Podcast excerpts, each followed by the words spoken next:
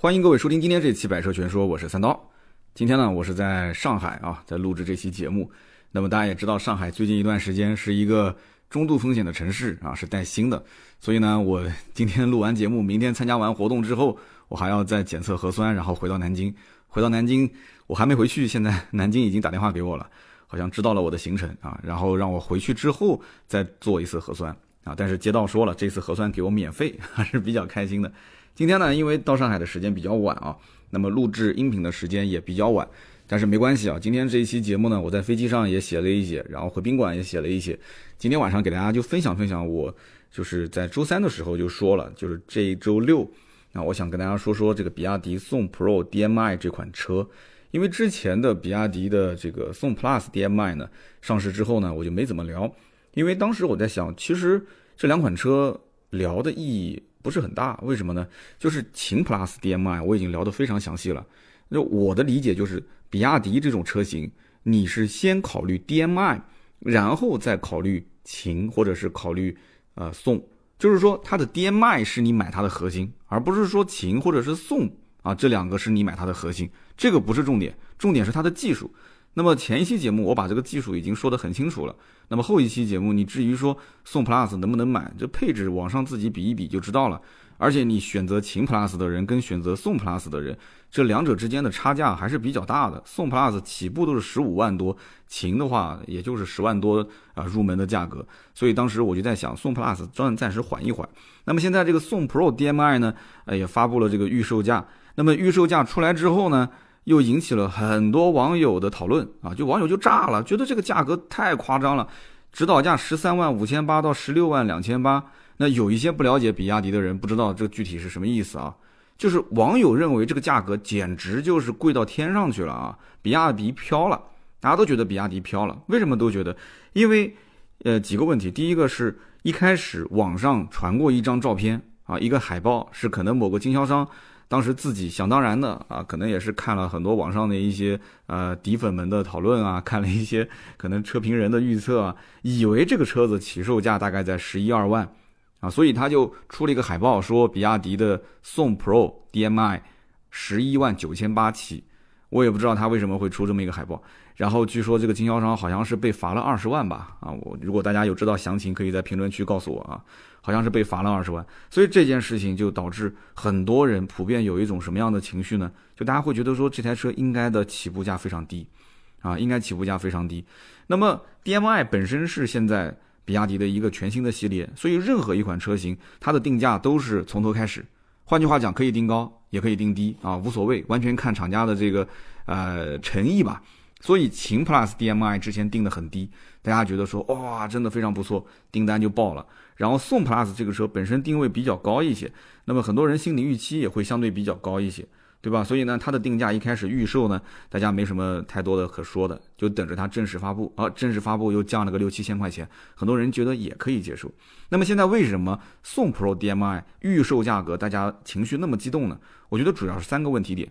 第一个问题点就是宋 Pro DM-i 和宋 Plus DM-i 这两个车，除了车身大小不太一样，然后设计细节其实很难看得出它有什么区别，但是。宋 Plus DM-i 和宋 Pro DM-i 用的都是同样1.5升发动机的版本。那当然了，宋 Plus 后来又出了一个 1.5T 版本，那个就更贵了啊，我们就不说了。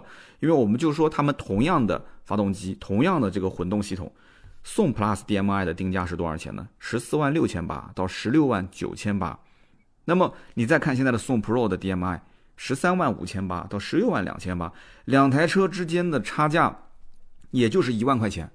也就是一万一，那很多人就想不通，这两台车子明显，那就差一万块钱，我肯定是买宋 Plus，我不会去买 Pro，对不对？这两款车差距没有拉开那么大，我我完全没必要去选择定位更低一些的这个车型，一万块钱嘛，对不对？我就是在选配置的时候，哪怕就是稍微往上提一提，上 Plus，我也不可能选择这个 Pro 嘛。车型定位是很关键的，这是第一个。第二个点就是，有一部分的客户会认为说，这个宋 Pro 的燃油版也就才卖九到十二万，对吧？那宋 Pro 的 DM-i 卖个十二万到十四万，我觉得是比较合理的吧？你就比燃油版贵个三万块钱，我觉得是正常的，对不对？因为级别相似嘛，级别是同样的嘛。那你不能说太夸张啊！你现在从九万到十二万的燃油版啊，宋 Pro 现在变成宋 Pro DM-i 一下变成了十三万五到十六万二，那很多人心里不能接受的。但是这里面我提醒大家一点啊，你应该去看看宋 Plus 的燃油版和宋 Plus DM-i 的价格之间的差别是多少。其实差价也是三万多啊，三万多块钱。所以很多的人心理预期就是希望这个 DM-i 的版本它定位更低嘛，就稍微再便宜一点。这就是我讲的第三一点，就是 DM-i 这个车型本身大家看重的是这个技术本身，但是又希望你的价位入门的能更加的亲民。那么之前的宋 Plus 嘛，你定位更高，我就不说了。但是宋 Pro 你定位更低，那我当然是希望，对吧？就这部分客户的价格敏感度非常高，我希望你就像秦 Plus DM-i 一样，就给一个非常哇塞的入门价格，哪怕这个非常哇塞的入门价格，你配置非常非常低，你就是低到可能连主驾驶都是手动调节。啊，低到这个屏幕都是卡西欧版本的屏幕，对吧？之前的屏幕卡西欧版，现在里面的屏幕没关系啊，没关系。我骂归骂，但是我买归买，我一边骂骂咧咧的，一边掏钱，是不是？但是呢，比亚迪比较直男啊，真的是直男。之前大家都在骂那个卡西欧式的嵌入那个小屏，然后，然后比亚迪赶紧就是做了一个可以悬浮在上面的屏幕。所以你看，他就是个直男的性格啊！就你你你在跟我说什么？你今天去哪儿？现在你你要做什么？你接下来要干什么？他一定要问个结果。然后你对他稍微有一点什么意见了，他能改就改，不能改就跟你可能直接硬刚了。那比亚迪这种，就是怎么说呢？他就。你说什么，我就觉得是对的，我就做；我觉得不对的，我就不做。就这种性格啊，就是该硬刚就硬刚的性格，就导致比亚迪的官方其实也很清楚，这个预售价如果放出去的话，我相信比亚迪的官方肯定很清楚，会引发网友的争议。但是这个年头呢，这个网友争议啊，说实话也不一定是个坏事啊，它甚至可能是个好事。那你说任何一款车发布之后，肯定是希望网上会有很多的一些啊讨论的声音，对吧？有有有讨论嘛，肯定是有对的，有不对的嘛。那如果根本没有人关心这个车，大家都不讨论，那那就有问题了。比亚迪为什么会有一些人很反感的原因，就是讨论归讨论，但是它的五毛党真的是特别的多。也不知道是真的五毛党，还是说这个大家确实很维护比亚迪。就是你只要说它不好，稍微有一点点不好，那下面的整个的评论区就炸了。我从来没见过任何品牌、任何车型能像比亚迪这种，就是那么那么的容易引发争议啊！因为我吃过亏，我在 B 站发过比亚迪的视频，从此以后我真的不愿意说比亚迪的车。那这一期，因为我看到后台留言实在是太多了啊，包括我们的订阅号的后台，包括什么 B 站、抖音、喜马拉雅的后台，我们都看到很多人都想问这台车。那么这台车子呢，应该说预售价偏高，很有可能我的分析啊，我的分析预售价偏高，很有可能会导致一部分客户直接流失到别的品牌。又不是说只有你比亚迪这一家有插混，对不对？旁边不是还有马奇朵嘛，对不对？旁边还有领克零一 PHEV 呢。我上期节目刚聊过，是吧？哎呦，真的非常巧，上期刚做完那一期合作的节目，哎，我怎么把选题就放到了这一周说比亚迪了呢？但是大家听啊，我今天这期应该讲的还是非常非常的客观。就是你看我前前面这一段的分析，没有任何的一些偏颇，对吧？我我还是按照我的正常思路跟大家讲，就是从消费者的角度，从我如果去买这台车，我应该是怎么去分析这款车型？我把我的思路讲给大家听，不一定对，但是这是我的真实想法啊。那么这台车子，我觉得预售价确实是偏高了。那么预售价偏高，会导致我刚刚说的，别人家把你的客户直接给签了。啊，不管是领克也好，还是什么长城的魏也好，直接给你签单。那么甚至于你到了十二月底才正式上市嘛？这个车十二月底正式上市，那可能人家车已经提回来了。因为比亚迪现在提车也很困难，对吧？所以有的时候预售价它就像演戏啊，预售价像演戏，你戏演到位就可以了。你这个火候啊，尺寸拿捏的一定要非常到位，就是你不能过啊。我觉得比亚迪的这个宋 Pro 就这一次可能演的稍微有点过。为什么说它有点有点过呢？就是说，这台车首先大家肯定知道，售价不可能最终就是定在这个十三万五千八到十六万两千八，它不可能说最后的正式售价一分都不差，啊有啊有，你像丰田有些车上市，那就是一分都不差，预售多少钱，最后就多少钱，是吧？但是比亚迪一定不会的，所以我预计它最后的官降应该在六千上下。我看到网上很多人讨论说，不可能那么多，可能会在好比说三千或者是五千。但你要知道一点，不管是三千还是五千，它的十三万五千八减三千或者减五千，它这一档是跳不下去的。我觉得这台车最核心的问题是要把前面的幺三改成幺二。如果你要把前面的十三万改成十二万，其实你减六千就可以了。那官方的预售价和正式售价差六千块钱，比亚迪又不是没有过。之前的比亚迪的宋 Plus DM-i 刚开始的预售价十五万三千八到十七万五千八，最后的正式售价十四万六千八到十六万九千八。哎，是不是它的起售不就是降了呃七千，还不止六千，起售价降了七千，它的顶配降了六千嘛，所以差价六七千块钱，我觉得很正常。那么如果这么算下去的话，十三万五千八到十六万两千八的宋 Pro DM-i 这个预售价，是不是最终减掉六千就变成了正式售价十二万九千八到十五万六千八？我觉得这是合理的。我觉得这是合理合理的，因为你你十五万六千八买到一百一十公里续航的高配，这个价位你再去看宋呃这个 Plus 版本的中配，哎，你中间就可以考虑啊，你到底是要空间更大一些，还是要续航更多啊，还是要配置更高？哎，你就可以中间有一个差别了。但是两者之间就差一万块钱，我毫不犹豫直接上 Plus。那换作是我，我也是这样嘛。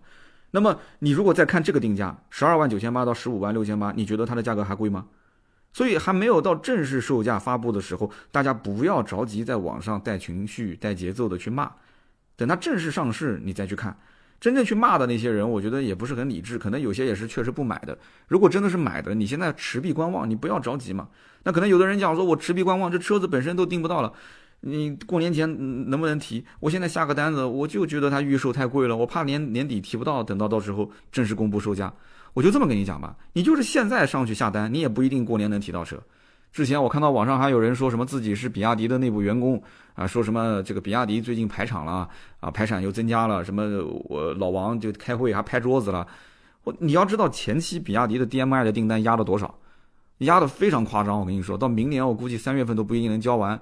这么多的订单，你现在说上了一款宋 Pro，还是个 Pro，还是个定位更低的车型，你觉得它会把整体的这个产量的产能是倾斜在这台车上吗？你是老板的话，你是愿意卖高配还是卖低配？那么多的订单压在前面，就是按照顺序来的话，你这个顺序不是说宋 Pro 的顺序啊，你是根据秦 Plus 和宋 Plus 和宋 Pro，因为你们三个的三电是一样的啊，在这个基础上谁？优先，你想想看，怎么可能给你优先呢？所以你现在订单，你看看前面那些订单都拿不到的，就前面两个 DMI 车型都提不到车，你能提到车吗？所以你不要激动嘛，持币观望嘛，过年前提不到就提不到嘛。开个比亚迪回家，难道真的你觉得就很那啥？当然了，有的人讲说我是刚需，我不想买高铁票。我就想开这个车方便一些，家里面可能比方说在一个城市打工，养了一只哈士奇啊，你不能带着哈士奇上飞机，也不能带着哈士奇去坐高铁，是吧？你只能说把哈士奇放在车上开回家啊。因为我身边遇到过很多这样的情况，为了买车就是带宠物啊，就是为了带宠物，你你就没办法。所以现在单身的人也很多，对吧？养猫养狗的，你这一放假回去了，那怎么办呢？你必须把宠物带着嘛，又不能坐飞机，又不能坐高铁啊。虽然能坐能带能托运，但很麻烦，不如开车。所以说，呃，总结来讲，宋 Plus DM-i 的车型定位更高，它的客户的心理预期呢，相对也会更高一些，所以它的预售价定价，很多人就能接受。然后你正式售价再降个几千块钱，大家会觉得说你相当于给了我一个惊喜。但是宋 Pro DM-i 的车型定位呢更低一些，客户的心理预期也是更低一些，啊，或者说比你的预售价还要再低，所以就导致你如果拿之前的这个套路来玩儿。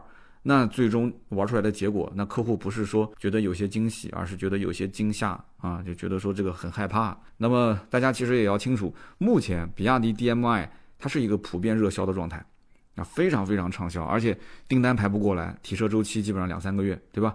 那么即使那么多网友现在吐槽说宋 Pro DMI 的价格现在是预售价贵，那预售当天比亚迪还发了一个官方的这个海报，宣布宣布什么呢？说首日订单拿下一万八千一百一十六台车，首日订单一万八千一百一十六，你想想看，你你现在再去订，你听到我节目这一期再去订，你就已经排在两万个之后了，因为离他的首日订单已经隔了好几天了嘛，你已经是两万台之后了。你觉得说过年之前你还能拿到车吗？所以最近如果订过比亚迪车主肯定知道，不管是秦 Plus DM-i 还是宋 Plus DM-i，都是。过年前很难提，因为过年就二月份嘛，很快了。现在已经十二月份了嘛，你就压着这三十天的时间，让他给你搞一台车出来嘛，很难很难。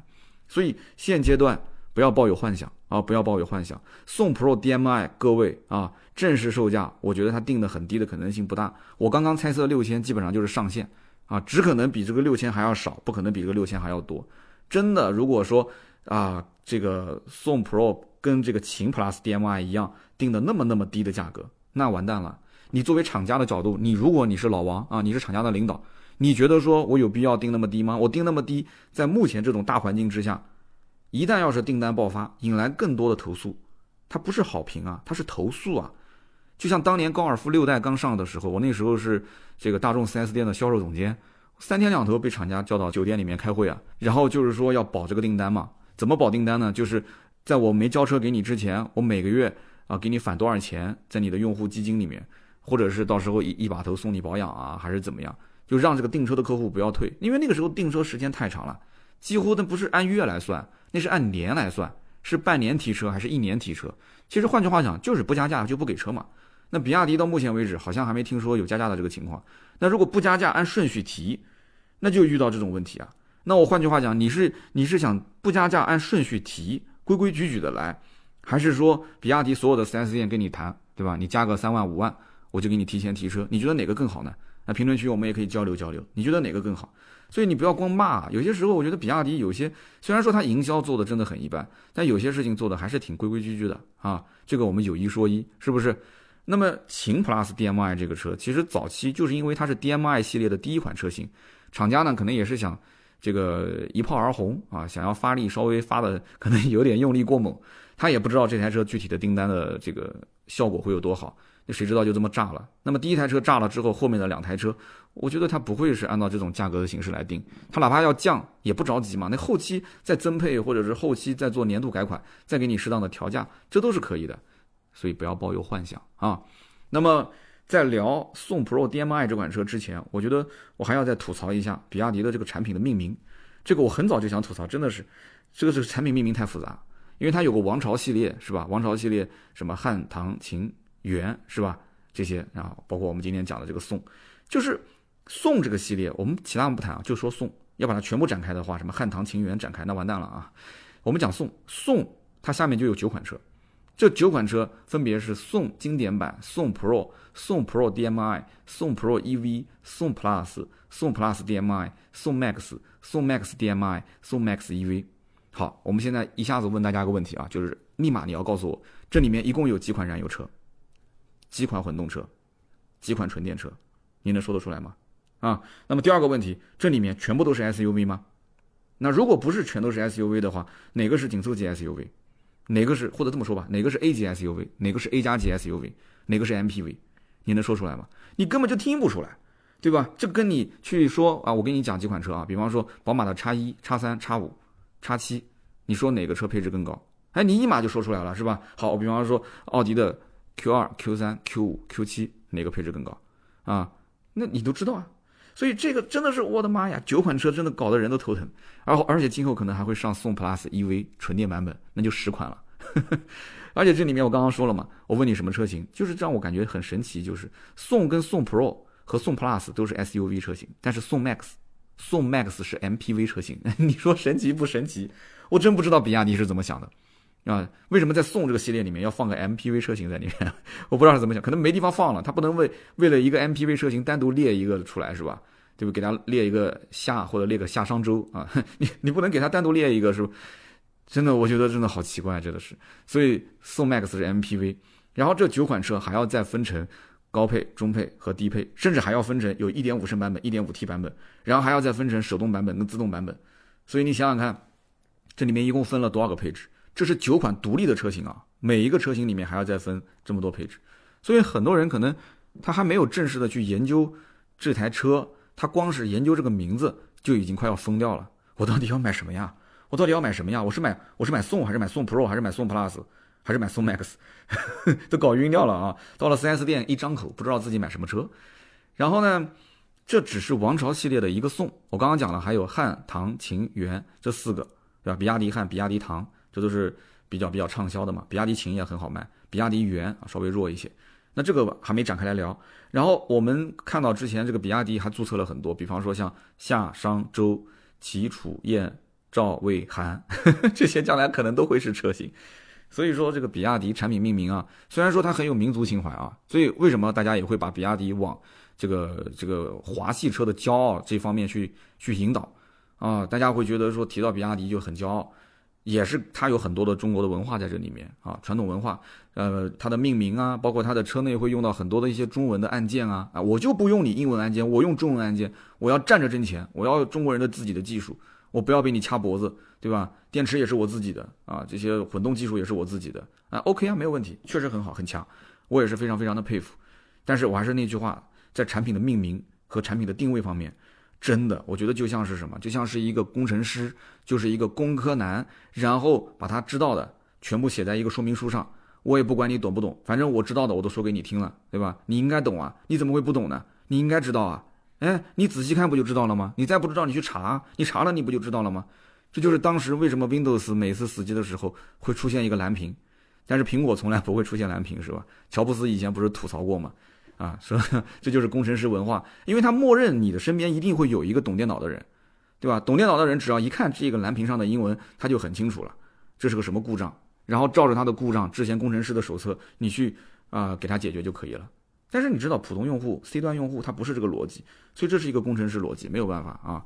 那么其实要解释比亚迪宋 Pro DM-i 能不能买啊，我觉得一句话就可以了，那就是预算如果在十四万以内，啊，你就看宋 Pro DM-i；如果你预算超了十四万，或者说超了十五万，那我觉得你毫不犹豫就上宋 Plus DM-i 了，你不用去看宋 Pro 了嘛？你看它干什么呢？就本质上这两款车就是大小的差别。就是细节的变化我可以忽略，然后它的最核心的，我刚刚前面说了，买比亚迪主要是买 DM-i，然后才是买车型，这两款车型差别又不大，那你有什么好犹豫的呢？看你兜里的预算不就行了吗？本质上你买这两台车就有点类似于你去买房，在同一个楼盘里面啊，两个户型，一个户型是八十九平，一个户型是九十一平，那么多出来两平米，你说多出来两平米是多出什么呢？那那可能你遇到个销售，他也不耐烦，他说：“哎，两平米没有多出什么呢？我就告诉你，八十九平这个好卖。”那这个就是没有水平的。那这种这种销售，对吧？他可能就是八十九平这个确实好卖，他想把这个单子尽快促成。但是客户心里就很纠结啊。那这多出来两平米到底是什么？两平米可能就是厨房旁边侧面多了一个储物间，啊，或者是多了一个天井，啊，这样的一个小门能打开能过去。那这个两平米你可以干什么？有的人觉得这两平米啊，我觉得没有用啊，而且我看着也不舒服啊。有的人就喜欢那种方方正正的户型，你这个地方多出个两平米，他觉得很特别难受啊。但是有些人就觉得这两平米简直是完美，为什么呢？因为他觉得后期可以改成，比方说放工具啊，或者是放食材的一些地方啊啊。因为厨房里面大家都知道工工整整的，这边是洗碗洗碟子的，那边是说做饭的，然后他就是工工整整的。但是他就讲，哎，我多这两平米，我多了个小工具间。有的人特别喜欢烹饪，这个用起来方便，可以没问题啊。所以宋 Pro DM-i 和宋 Plus DM-i 其实就跟你研究房子是一样的，你研究透其中一款车就完全 OK 了，然后看看自己的使用的一些环境，自己预算的这个问题啊，根据你的预算来，你到店里面去试驾一下，对吧？你感受感受，说哎，动力空间上的一些差别，因为车的大小毕竟不一样，同样的动力你要感受一下嘛，对吧？那么至于配置，上网稍微拉一下你就很清楚了，对吧？你看一下对对比这个配置表，清晰明了。那么我觉得买宋 Pro DM-i 的客户还要清楚一件事情，就是你买比亚迪真的不是买产品本身，你是买它的混动啊，你是买 DM-i，然后你再是买宋 Pro 或者是宋 Plus，所以你按照这个思路，你就要想清楚这两者之间核心技术其实是一样的，所以你比较两款产品的外观、内饰、配置，你越看你就会越清楚你到底要什么，你结合自己来啊，兜里的预算。比亚迪的粉丝其实。嗯，我是可以理解的，就他们为什么会这么这么的去粉比亚迪，就这么的这么的，就是觉得你们不许说比亚迪的坏话。我曾经在 B 站，我不是调侃过秦 Plus DM-i 这个车吗？当时拍了一个视频，结果这个弹幕和评论把我骂的简直是怀疑人生啊。那么我最后稍微总结了一下，因为我这个人一旦要是在某个地方跌倒了，我就直接躺下啊，不，我会总结一下然后躺下。就是我当时觉得，比亚迪的用户都是对于技术方面确实他会研究的很深。啊，或者说他自认为研究很深，他会有一种执念啊，就是钢铁直男的那种类型。那么我们很少能看到说周围有一些女性车主说，哎，我就喜欢比亚迪，我首选比亚迪，我要买比亚迪。大家身边有这样的吗？就有人讲说是比亚迪的名字起的不好听，我觉得不是的，绝对不是比亚迪的名字起的不好听。那你说有没有这个原因？那也可能是有，但是绝对不是最核心的。说比亚迪的名字不好，最核心的还是比亚迪的粉丝会认为说。什么？比方讲啊，DM-i 这个车型，DM-i 的技术是咱们华系车的骄傲，价格比合资车低，是不是比合资车低啊？油耗又比合资车也要也要低嘛，也要少，是不是？油耗要少，那么动力也比合资车要好，是吧？然后颜值，很多人也觉得比亚迪的这个车颜值也是怎么看都好看啊，不是请了什么奥迪的啊这些设计师，奔驰的调教，奔驰的工程师，哇，觉得我怎么怎么怎么都好，颜值也好啊，内在也好，而且还能免购置税，上绿牌又不限行又不限购，啊，比亚迪这么良心的产品，你还能挑出什么毛病呢？你挑出什么毛病就是你有毛病，就是你有毛病啊，对不对？但是旁边的人看了一句比亚迪就说，唉，这个品牌太 low，所以我不考虑。哎呀，所以大家就炸了嘛，对不对？你看完比亚迪说这么一句话，这品牌太 low 了，我不考虑。你说人家能不炸吗？人家跟你讲道理、摆事实，说半天，解释那么多的一些啊客观存在的东西，结果就像一个女孩一样的，对吧？你是什么意思啊？你不懂我的意思吗？我是什么意思？你不理解我的意思吗？对吧？你这个人怎么这么没有意思啊？啊 你到底是什么意思啊？对不对？就女生跟你聊天聊的是情绪。啊，男生要的是结果，所以这完全不一样。所以人家就一句话：品牌太 low，我不考虑。那你问他什么叫 low？哪里 low 了？外观 low 吗？一点都不 low。你看这个 dragon face，这个前脸多好看啊！这个尾部这个贯穿式的大灯啊，你懂不懂车啊？啊，两个人就吵起来了啊。品牌太 low，不考虑。所以说，比亚迪应该思考的是如何把品牌再提升一个档次，是不是？如果你说是，那就错了。啊，我知道很多人以为我想试，是吧？我就挖了一个坑啊，其实不是。为什么？你想一想啊，如果说比亚迪真的把自己的档次往上拉，拉到什么档次呢？比方说啊，我们假使说比亚迪把自己的档次往上拉，最后做的跟这个领克一样啊。我们上一期刚聊过领克零一 PHEV 啊，做的跟领克一样。好的，现在问题就来了，怎么定价呢？啊，你说你怎么定价呢？对不对？就是比亚迪的用户其实还是希望比亚迪的价格越便宜越好，配置越高越好，因为大家就好这一口，就好这一口。啊，什么操控这些，你只要数据好看就可以了。什么五四二战略，五四二，嗯嗯，不错不错啊，数据好看就可以了。但至于说具体操控具体怎样，比亚迪你看畅销的版本多数还是 SUV 嘛。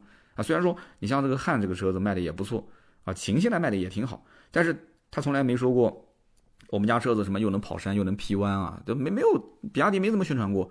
他只说过自己是新能源车的引引领者，对吧？他没说过自己能跑山能劈弯，还是一个代步的工具，家用啊，实用代步的工具。所以对于比亚迪的用户来讲，哎，那你的档次如果提升了，那我要付出多少钱？我要为你的品牌的档次的提升要付出多少钱？你砸了那么多的广告，请了那么多的网红，最后你把成本压在我身上了。所以比亚迪它没什么广告，没什么网红去去炒作，反而是好事，它反而符合这个品牌的腔调。对不对？就像你们家门口的小饭店，老板都很朴实，每天哎呀手上也是油，脸上也是油，呃也不怎么捯饬自己，装修的也很一般，餐巾纸都扔在地上，但是没关系啊，口味好，经济实惠。如果有一天你说家门口这个老板把饭店装修的是金碧辉煌，那作为一个老客户你还去吗？我跟你这么讲，人没变，厨师什么都没变，就是整体装修档次提升一个一个一个一个 level 啊，提升一个一个一个阶段，你告诉我。你去不去？我告诉你，打心底里面你不想去了。你稍微的捯饬捯饬，干净一点。你比方说地面铺点瓷砖或者铺点地板，把墙上刷一刷，这个我能接受。你要是金碧辉煌，你但凡是有一些让我觉得你已经飘了，你已经开始啊，就开始就是搞的就是那种大吊灯、水晶吊灯、水晶吊灯还悬在我头顶上那种，那我觉得你就是浮夸。你你你再怎么弄，你这个菜单上的价格，哪怕你暂时这个价格不变。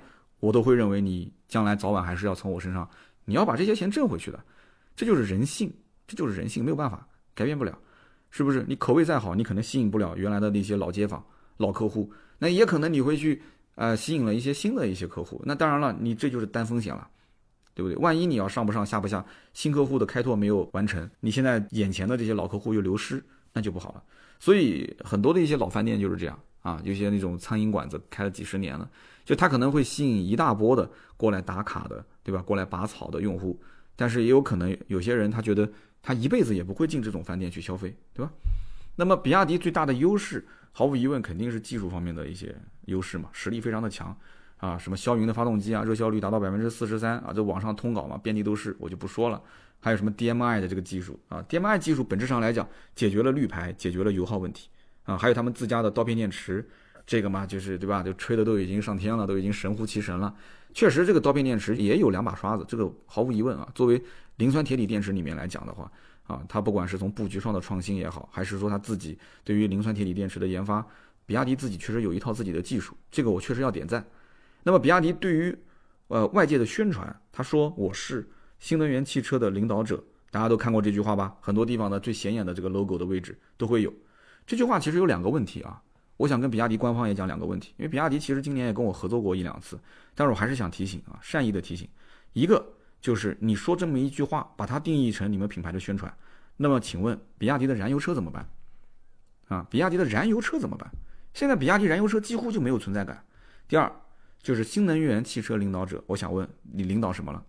啊，插混技术确实，插混我觉得是是很有这个领导的派头。但是纯电呢？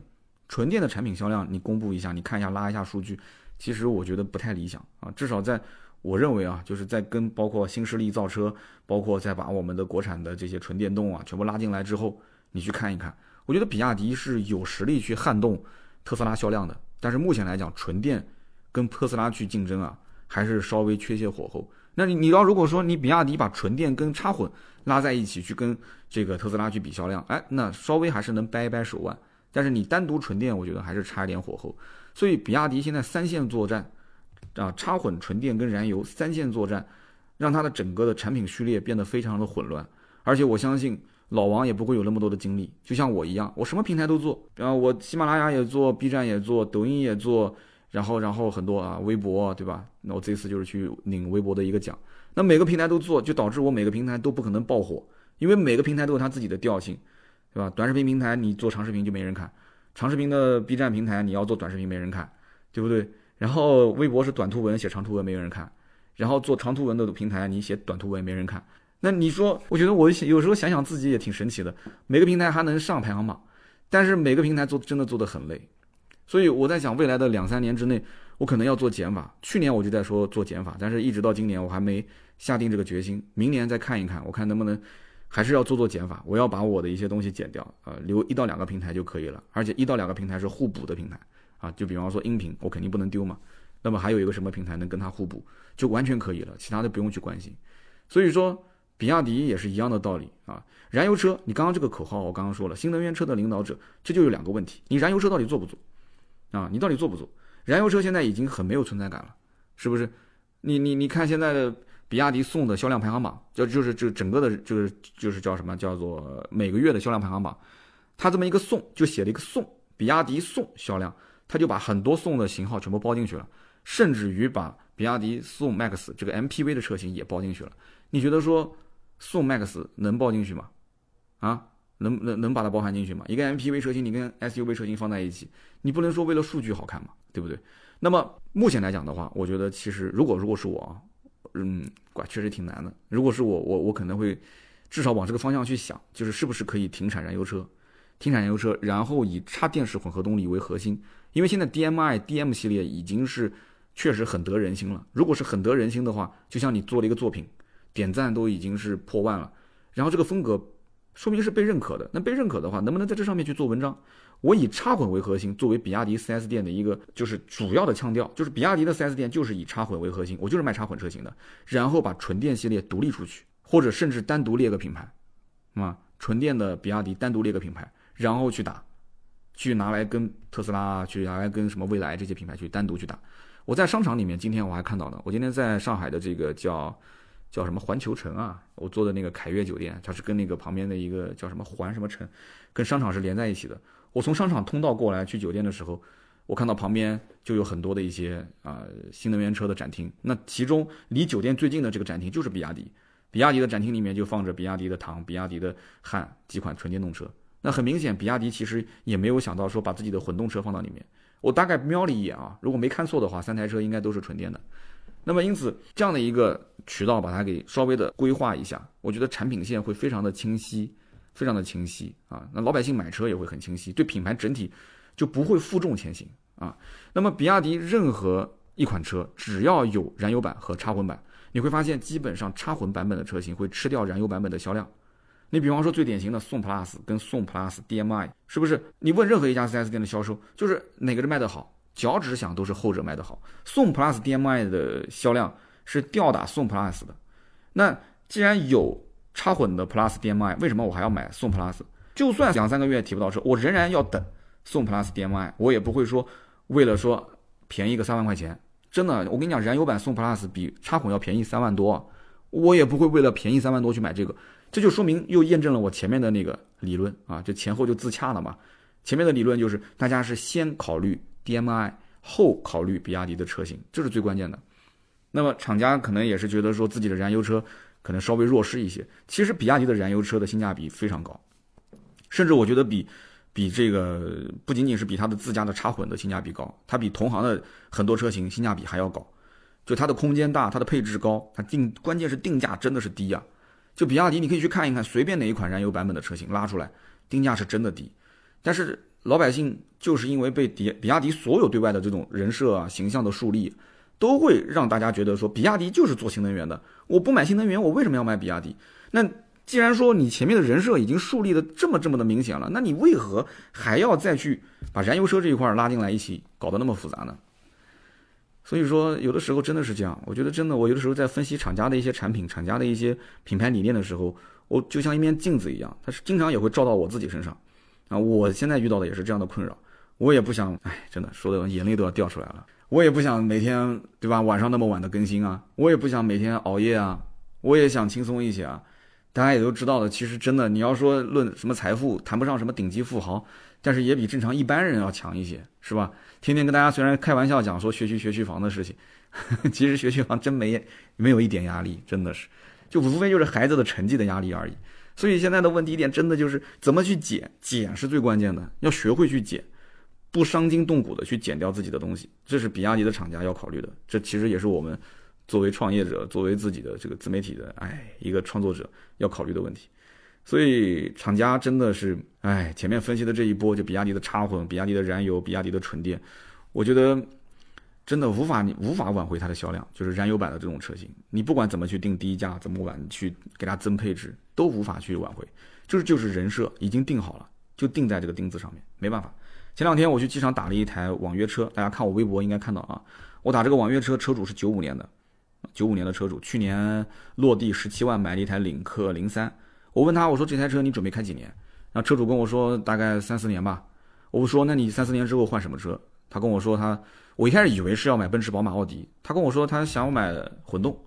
我说什么混动？他说插混。我说那插混就比亚迪这种车了。他说那除了比亚迪还有什么车呢？因为他也不太了解。他说还有什么车呢？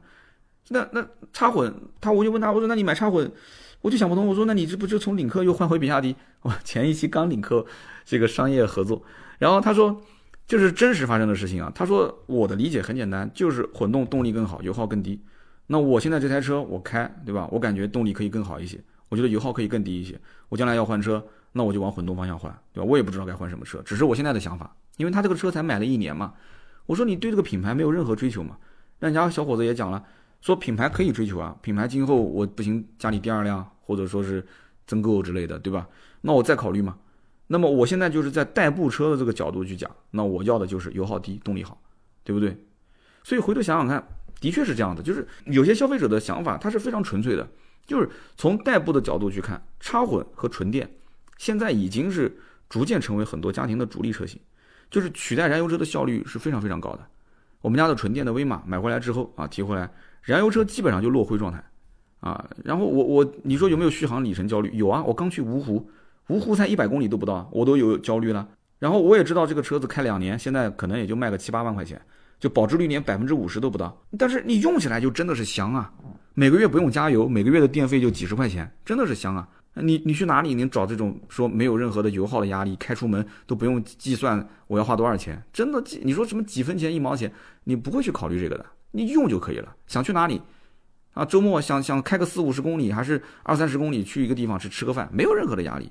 当然，你说你说我开燃油车也没有压力，那那你土豪，那你是土豪，这个我们，啊，我达不到你这个境界啊。燃油车你经常你每次一加油，你没有压力吗？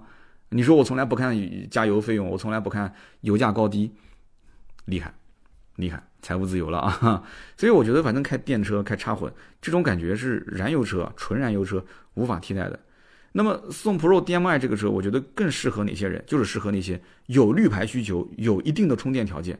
啊，而且需要一辆 SUV 车型的人，在同级的车型里面，虽然说也可以看到，比方说其他的插混车型，我们前面也讲过，像马奇朵 PHEV，像领克零一 PHEV 等等，但是你要说论插混技术的名气，那比亚迪确实是稍微大一些，而且各个品牌它玩的调性都不太一样，主攻的方向也不太一样。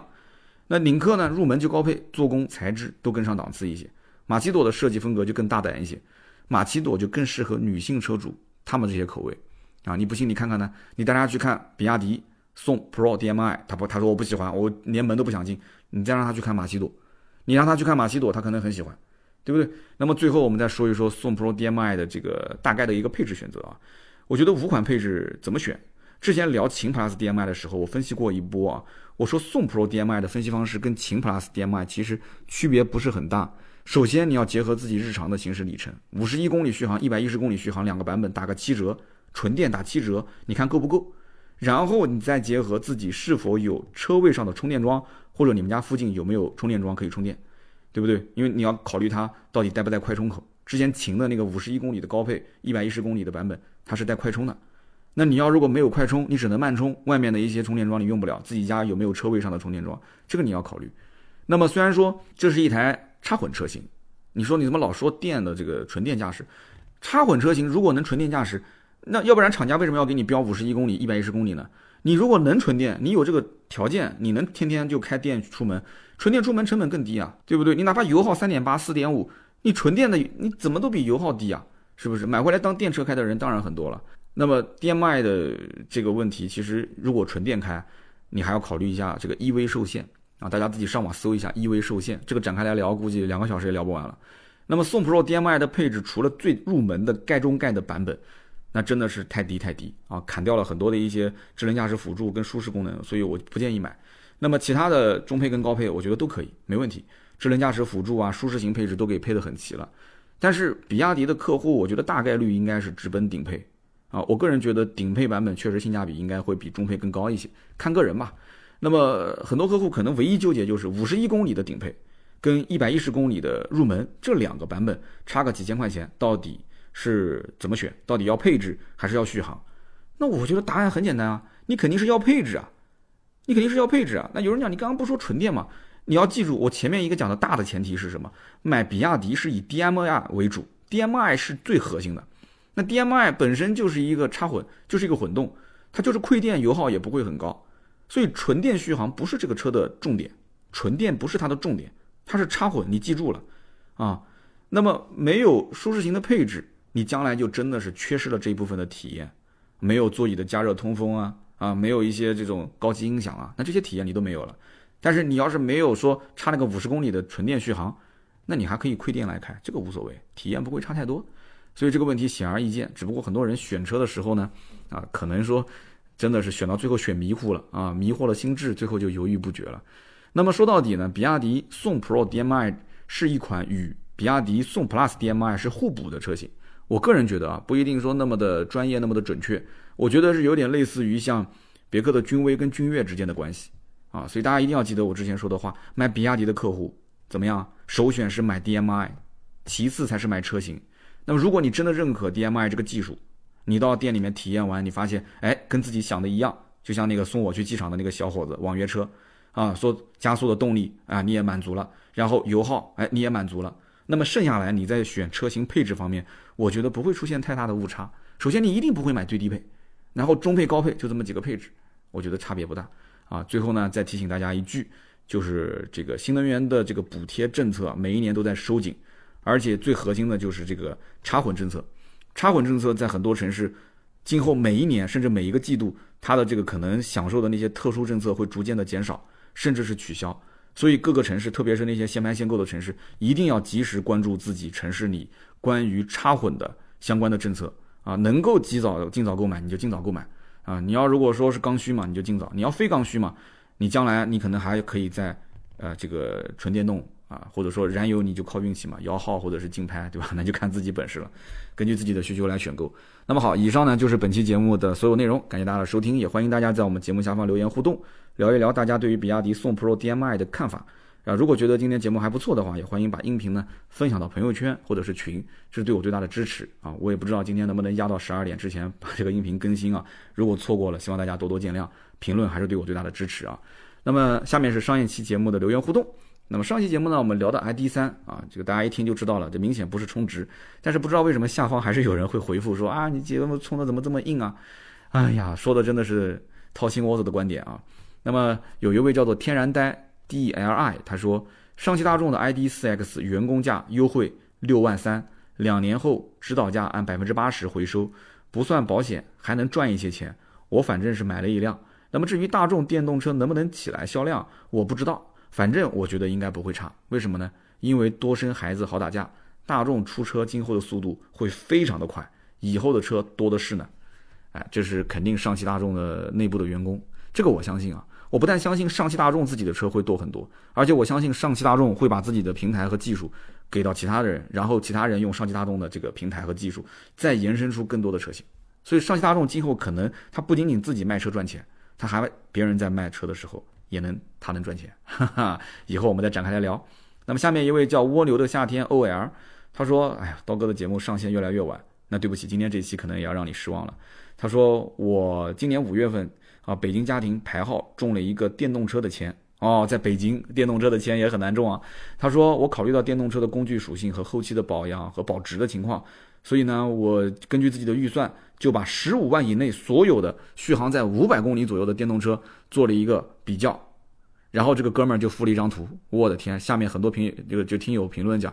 这个简直是太细了，这比任何平台都要细。如果你想买十五万以内的五百公里续航的电动车，你就到我上一期节目的评论区里面去看这一位叫做蜗牛的夏天 OL 他发的这张图，真的非常厉害啊，很用心，所以一定要奖励你一个芥末绿燃油添加剂。下面一位听友叫做重度音频使用者，他说三刀哪一天能不能说一说二手电动车能不能买，值不值得买？那么现在有很多都是。针对首任车主的政策，那么这样一来的话，那我买二手的电动车不就没有保障了吗？那么我如何能够获得这样的保障啊？希望三刀能不能去了解一下二手的准新车？这个不需要了解啊，因为我太了解了。南京最早的第一家做纯电的二手车的老板，就是我当时也不能说是忽悠吧，我跟他喝茶聊天，呃，做他思想工作，告诉他这是有前景的。然后这个老板原来是做豪华车的，后来呢就直接转型做纯电动的二手车了。那么近期呢，我会邀请他上我的节目啊，我们会有 My Club 的直播，包括我喜马拉雅小试牛刀的这张专辑，很多人应该看到了吧？这个直播大家都可以去听一听啊。然后呢，我回头在这个节目当中呢，跟大家详细去讲啊。这位老板呢，做了转型，应该也有一两年的时间了吧？日子过得很快，跟他也好好的聊一聊转型之后啊，二手电动车到底如何选。那么以上呢，就是本期节目所有的内容，感谢大家的收听啊。哎呀，非常遗憾，我看了一下表，今天录制结束的时候。正好是十二点过了一分钟啊，所以今天又哎，真的，我其实心里面也是很难受，但是没办法，真的是大家听到我声音其实也很疲惫啊，希望大家多多见谅，希望多多见谅，只能这样。那么今天节目就到这里，我们下周三接着聊，拜拜。